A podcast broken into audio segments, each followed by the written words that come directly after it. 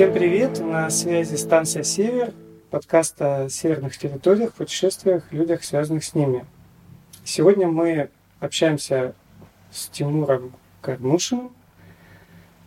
Поговорим о геологии. А, всем доброго времени суток. Меня зовут Кармушин Тимур. Ты геолог. Я геолог. Я вот знаю, что ты из Питера. Да, я родился в Петербурге, там же обучался и теперь работаю здесь, в Магаданской области. Да, подкаст мы записываем в Магадане, на краю земли. Вот расскажи, э, геологи, вот, по крайней мере, у многих людей это такой образ, который создан еще из э, советских фильмов, там, человек с бородой большой, с гитарой и в толстом свитере. Как, насколько это сейчас соответствует? Ну, для начала нужно понимать, чем конкретно занимается геолог, потому что в геологии огромное количество специализаций. И в том числе есть такие, которые ходят по лесам с, бор... с бородами, бородами. с бородами а, и с гитарами, живут в палатках. А есть такие, которые сидят в офисах, а, выглядят очень цивильно, очень хорошо, как, так сказать, на гламуре. А ты к каким относишься? А, сейчас я отношусь к тем, которые периодически ходят в леса с, с растительностью на лице и с гитарами. Вот в чем тогда заключается работа геолога, который идет э, в тайгу и как, как это все происходит? Тут зависит от изначальных целей, потому что существует как бы научная спецификация или, к примеру, э, рудная. То есть поиски и разведка месторождений новых, потенциальных. То есть если говорить о научниках, то они занимаются съемочными работами. Ну, то есть существуют э, геологические карты территории различного масштаба. Съемочные работы заключаются в том, чтобы закартировать э, территорию, изначально которую запланировали, то есть отрисовать на ней те геологические породы, которые выходят, то есть там, может быть, это осадочные, может быть, это вулканогенные породы, а, и чтобы была эта карта для общего пользования. На основе нее можно будет дальше работать с этой территорией с точки зрения геологии, может быть, с точки зрения полезных ископаемых, и также зависит еще есть э, дочетвертичная геология, это, скажем так, это было очень-очень давно. Очень. И четвертичная геология, которая относительно недавно. А, к четвертичной геологии, ну, уже последним ее отложением, также можно еще отнести инженерную геологию, которая закладывается под строительство. Но то, чем я занимаюсь, это поисковая геология. То есть э, в Магаданской области, ну, в принципе, советские геологи сделали огромную титаническую работу. Они за... исследовали всю эту территорию как и всю территорию России. И, соответственно, все рудопроявления, которые существуют, э, они уже все нанесены на картах.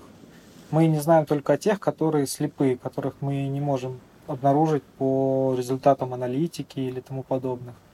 И наша работа заключается в том, чтобы э, оценить, насколько данное рудопроявление перспективно в в дальнейшем к разработке и к извлечению из нее э, рудного компонента. То есть вы уже исследуете те месторождения, которые есть? Не месторождения, а рудопроявления. А, рудопроявления. Да. А, да. Мы идем в фонды, читаем литературу, смотрим, гипотетически оцениваем, что да, возможно, здесь что-то есть. То есть там точно что-то есть, только неизвестно в каком объеме. Смотрим, почему этот участок раньше э, Кого-то заинтересовал. Кого-то заинтересовал, и почему этот участок в дальнейшем не стали развивать. Возможно, на тот момент экономическая обстановка не позволяла, потому что со временем увеличивается и объем извлекаемых рудных, объем извлекаемой руды, и, соответственно, дороги появляются, ну, в какой-то мере.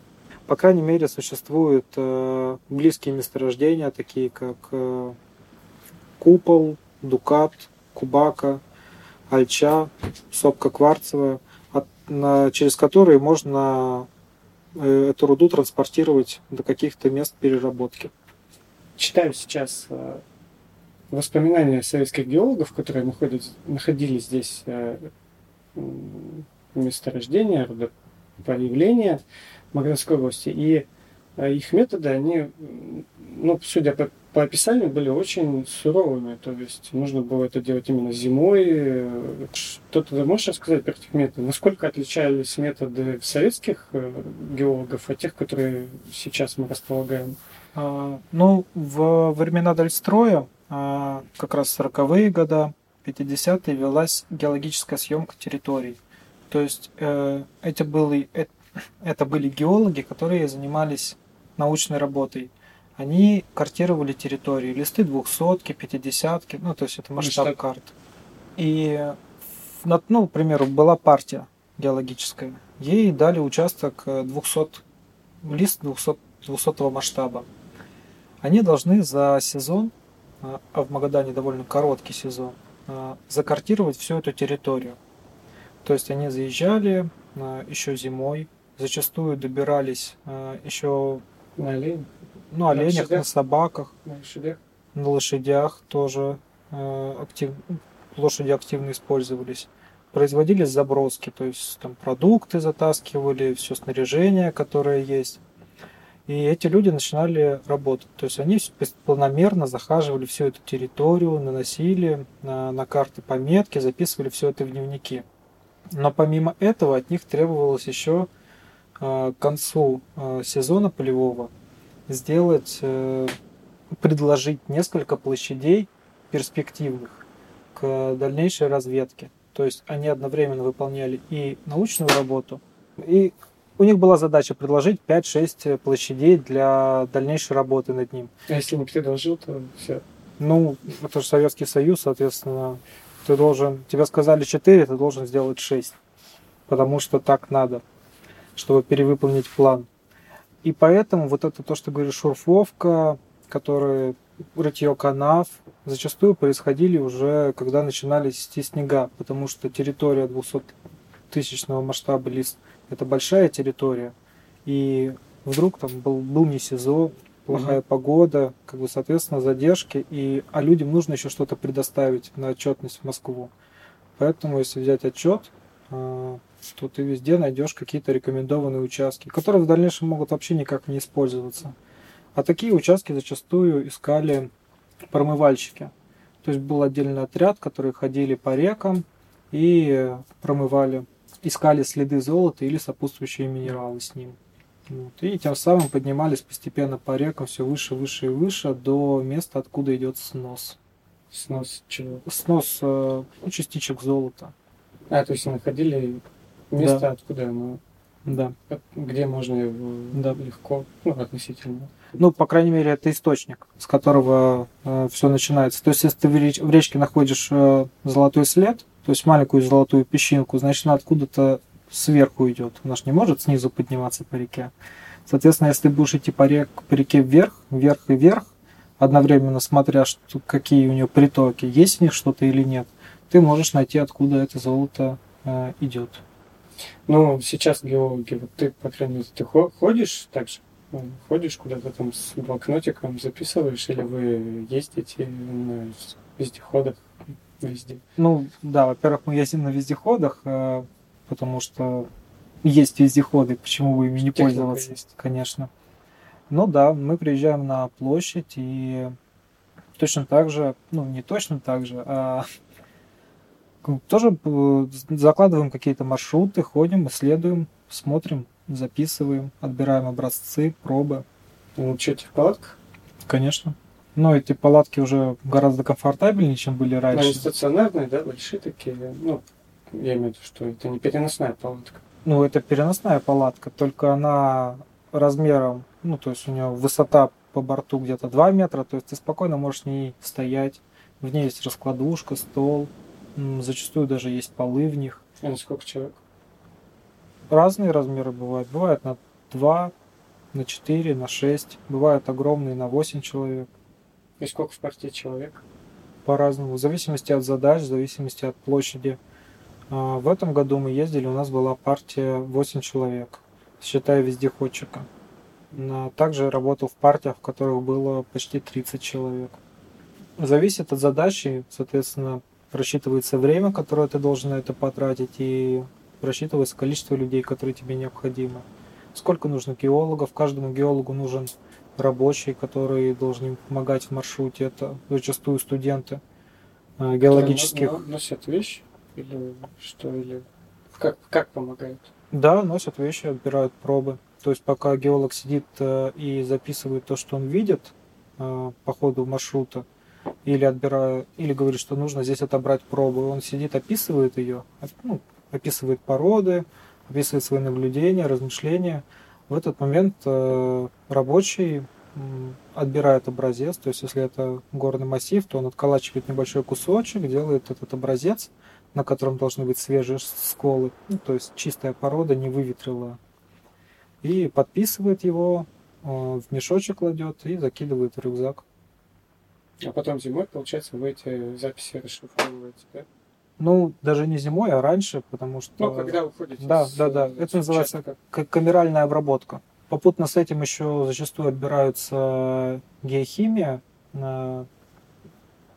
Это проба на оценку полезных компонентов, то есть сколько там содержится различных э, там, золото, серебро, медь, свинец, ну, то есть большой спектр.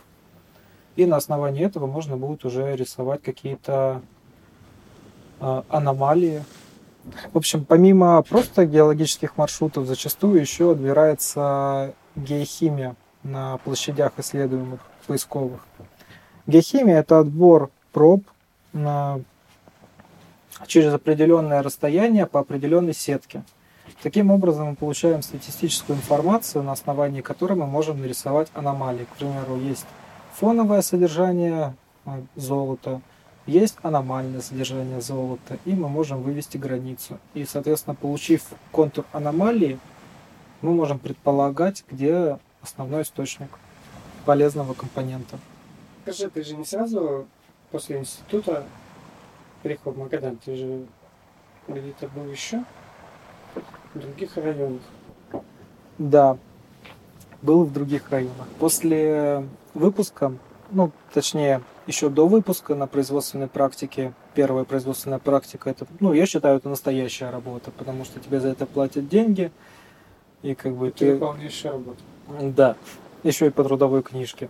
Первая моя производственная практика была в Бурятии.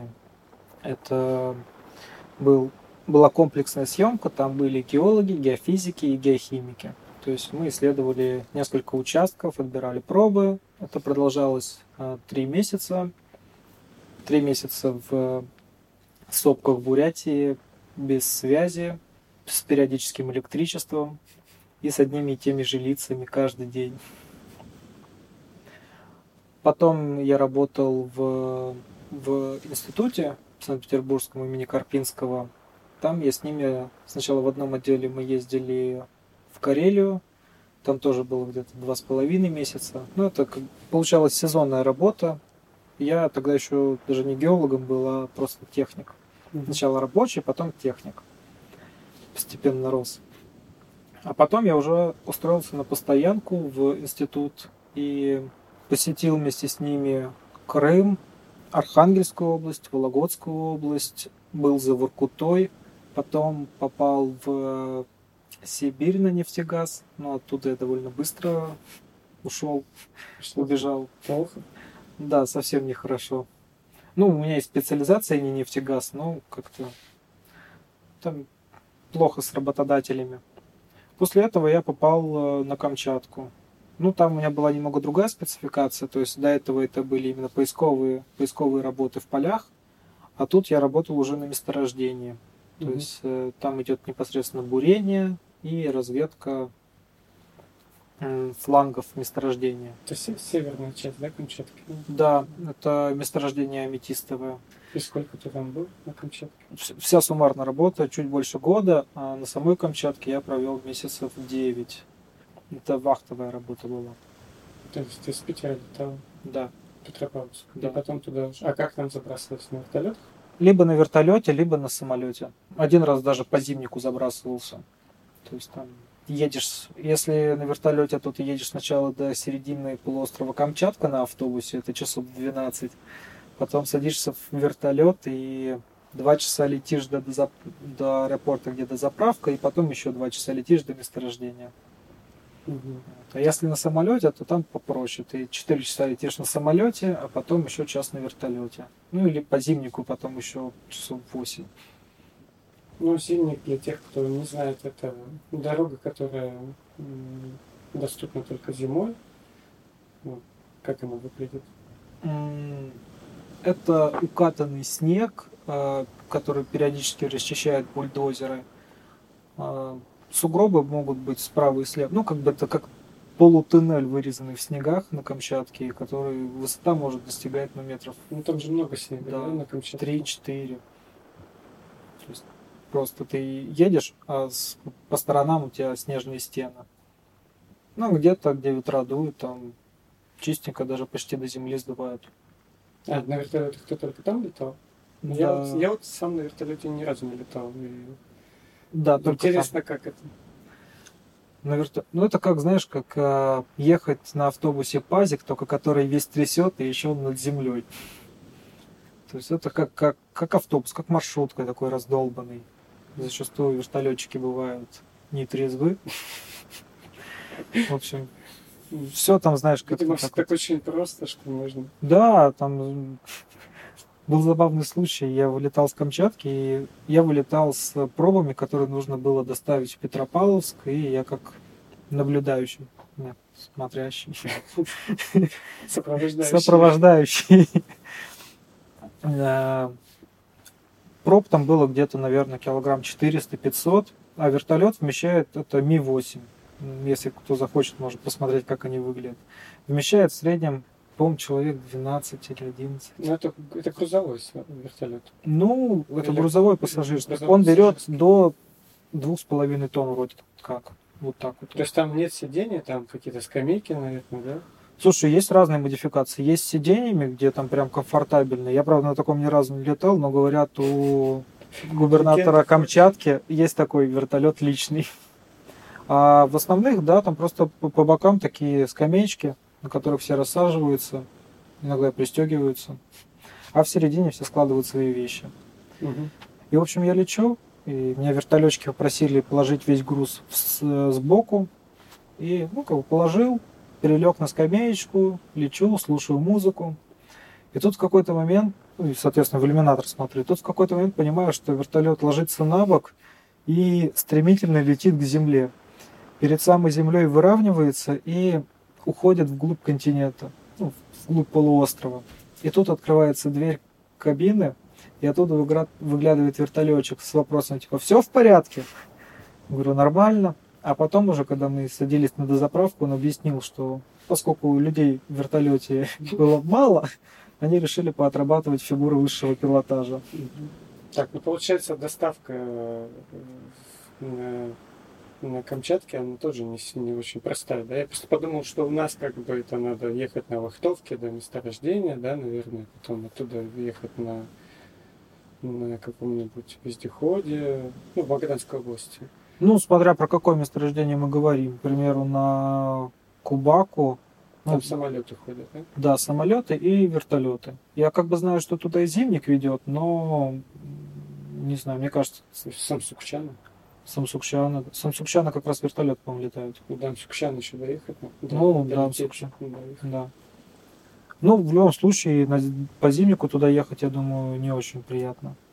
Но это не так сложно. На Камчатке с этим потяжелее. Особенно в дальних. Потому что ты, получается, если кто-то представляет географию Камчатки, а, вот есть Петропавловск, крупный город, рядом с ним есть Елизово, в нем находится аэропорт. Да.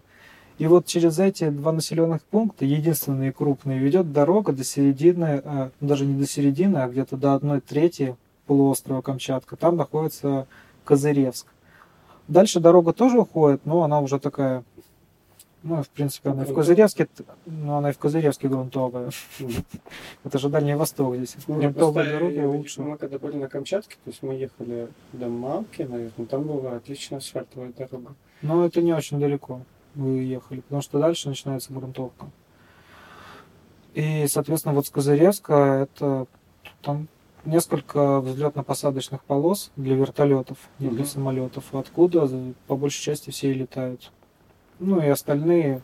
Просто на самолете на Камчатке летать проблематично. Там есть э, Осора, Палана, Теличики, э, населенные пункты, в которых, э, в принципе, взлетно-посадочная полоса может работать, а может нет, потому что она может обледенеть, она может расплавиться, она может промокнуть. Ну, это, наверное, аэродромы. Да. Ну, то есть они с, с грунтовым покрытием, да? Ну, где-то плиты, где-то грунтовую. А.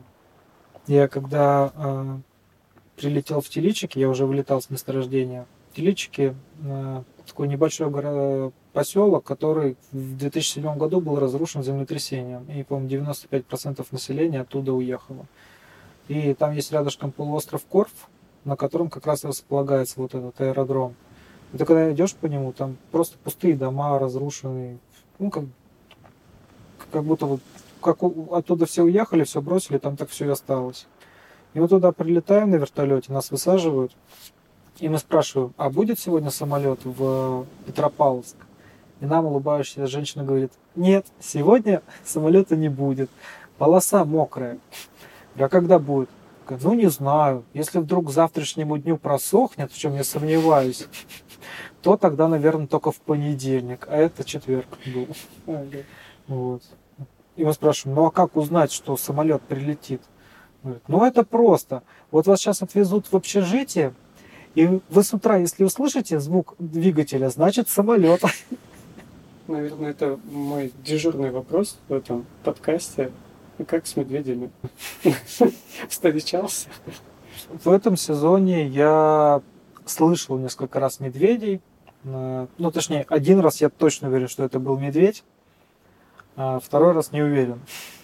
Но первый раз, когда это я точно уверен, что это медведь, было не очень приятно. Потому что, как я потом узнал, это еще и была и мама с медвежатами. А это самое страшное. Но в целом медведи в основном меньше уходят, они тоже не хотят встречи. В принципе, спокойно.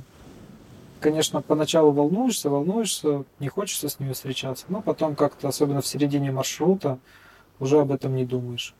Ну, предостерегаешь себя, шумишь погромче, все время разговариваешь, там музыку слушаешь в маршруте. Вы по подвое ходите? Да. Ну что еще сказать про медведей? Старай, ну, где обитают медведи? Медведи обитают в распадках. А вы туда не ходите? Нет, мы туда ходим. Просто мы ходим туда, чтобы нас было хорошенько слышно. Ну, то есть, медведи же ночные животные. Плохо видят. Они, ну, то, что они плохо видят, они и днем плохо видят. Они в любом случае. У них же нюх хороший и слух хороший. Ну и в принципе. Если вы встретились с медведем на горе, бегите вниз. Медведи не очень хорошо на спуске себя чувствуют. Ну, только на дерево не надо забираться. Ну, на дерево можно, если только оно очень ветвистое. Ну, вот, если снизу такой ореол веток, то медведю через него сложно пролезть. Вот я в этом сезоне мы со студентом минут 40 сидели на дереве, хотя, скорее всего, это, наверное, был олень, которого мы услышали в кустах. А, то есть вы забрались на дерево? Да, мы забрались на дерево. А там так удачно мы и услышали что-то, и как раз дерево такое подходящее было. И уже через несколько секунд мы были на верхушке. Ну и носим с собой всякие фальшфейеры, сигнал охотника. Не знаю, помогут, не помогут, но на всякий случай носим. Ну, вообще северные регионы, как тебе, какое у тебя к ним отношение? Есть ли, осталась эта романтика геологов, которые уезжали на север за туманом и за запахом тайги? Как бы так ответить? Ну, знаешь, э, когда ты смотришь фотографии или показываешь там друзьям, знакомым, где ты был, они все такие, о, господи, как там красиво. Но ты видишь это каждый день. Представляешь, ты идешь, и ты это видишь, ты просыпаешься, ты это видишь, ты перед сном это видишь. У тебя это уже так не впечатляет. Конечно, какие-то романтические моменты присутствуют. То есть ты можешь вечерком сидеть у костра, какая-то душевная беседа, и ты себя чувствуешь хорошо, тебе приятно от самой атмосферы происходящего. Но по большей части это же, конечно, рутина. То есть это ежедневные задачи, которые похожи друг на друга.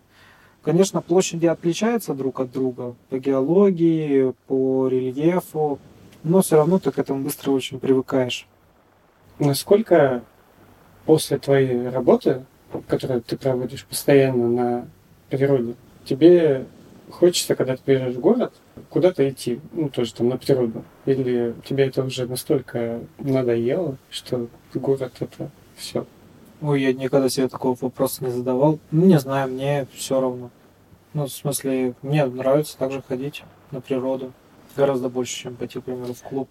А мы ходили недавно, ну, этим летом, на Ftинкинском районе в город в поход. И кто-то обронил и с нами шел старый, ну, такой из старой гвардии геологов, uh-huh. но он шел немножко по другому маршруту. И кто-то один из а, наших спутников сказал, что вот, видно сразу, что здесь пошел геолог. Все веточки надломаны, uh-huh. чтобы было понятно, что здесь ходит человек. Uh-huh. Вот это, это действительно такая геологическая э, привычка. Я, честно говоря, не знаю, никогда с этим не сталкивался. Ну, сам по себе, нет, сейчас я, наверное, уже ветки не ломаю. Я, в принципе, стал хорошо ориентироваться, особенно если там в лес заходишь. Ну, как бы, в любом случае, уже четко видишь, где, если где-то прошел человек, не обязательно нужны сломанные ветки, это и так видно. А если прошел геолог, то зачастую ты видишь просто разбитые камни по его маршруту. Он идет и колотится. А, то есть такие следы оставляют. Да. И даже через много лет мы идем, к примеру, по какому-то участку и находим плоский камень, на котором лежат э, куча различных э, пород. И мы понимаем, что здесь был геолог, который сидел вот именно здесь, и он шел по, по какому-то маршруту и собирал их, собирал, собирал. Раньше геологи, э, когда шли, они считали пару шагов, чтобы посмотреть, какое расстояние они прошли, чтобы угу. записать, какие изменения происходят. И по ходу набирали образцы вот так вот в руку. А, я согнул руку в локте и прижал ее к туловищу, чтобы получилась такая полочка от локтя до кончиков пальцев. И из нее посыпались камни, да? Нет, и они как бы брали камушек и клали в, в определенном порядке. И то есть, когда была рука полностью заполнена, они останавливались, э, садились, раскладывали все эти камушки, осмотрели их, описывали и записывали все, что видели по дороге. Вот такая манера у них была. Угу. Вот. Ну и, соответственно, ты идешь и видишь э, плоский камень, ну, зачастую плоский, на нем уже удобнее разложить все это дело. И думаешь, да, вот здесь вот сидел, здесь вот писал когда-то кто-то. Какие-то следы именно старых, может быть, советских там партий вы видели, там что тут ездит, ну, тракторные какие-то вездеходные дороги. Да, конечно. Там встречаются в тех районах, которые вы сейчас э, исследуете. По большей части мы этими дорогами и пользуемся, потому что в советское время, когда, ну, то, что мы говорили про шурфовку, угу. шурфовка же производилась в основном вручную, либо на взрыв.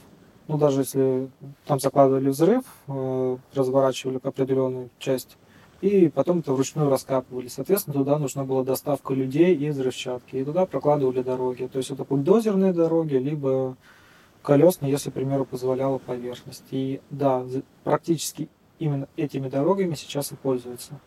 И зимники накатаны именно по этим дорогам. То есть интересно, до сих пор, получается, мы сидим на наследии Советского Союза. Ну, не пользуемся.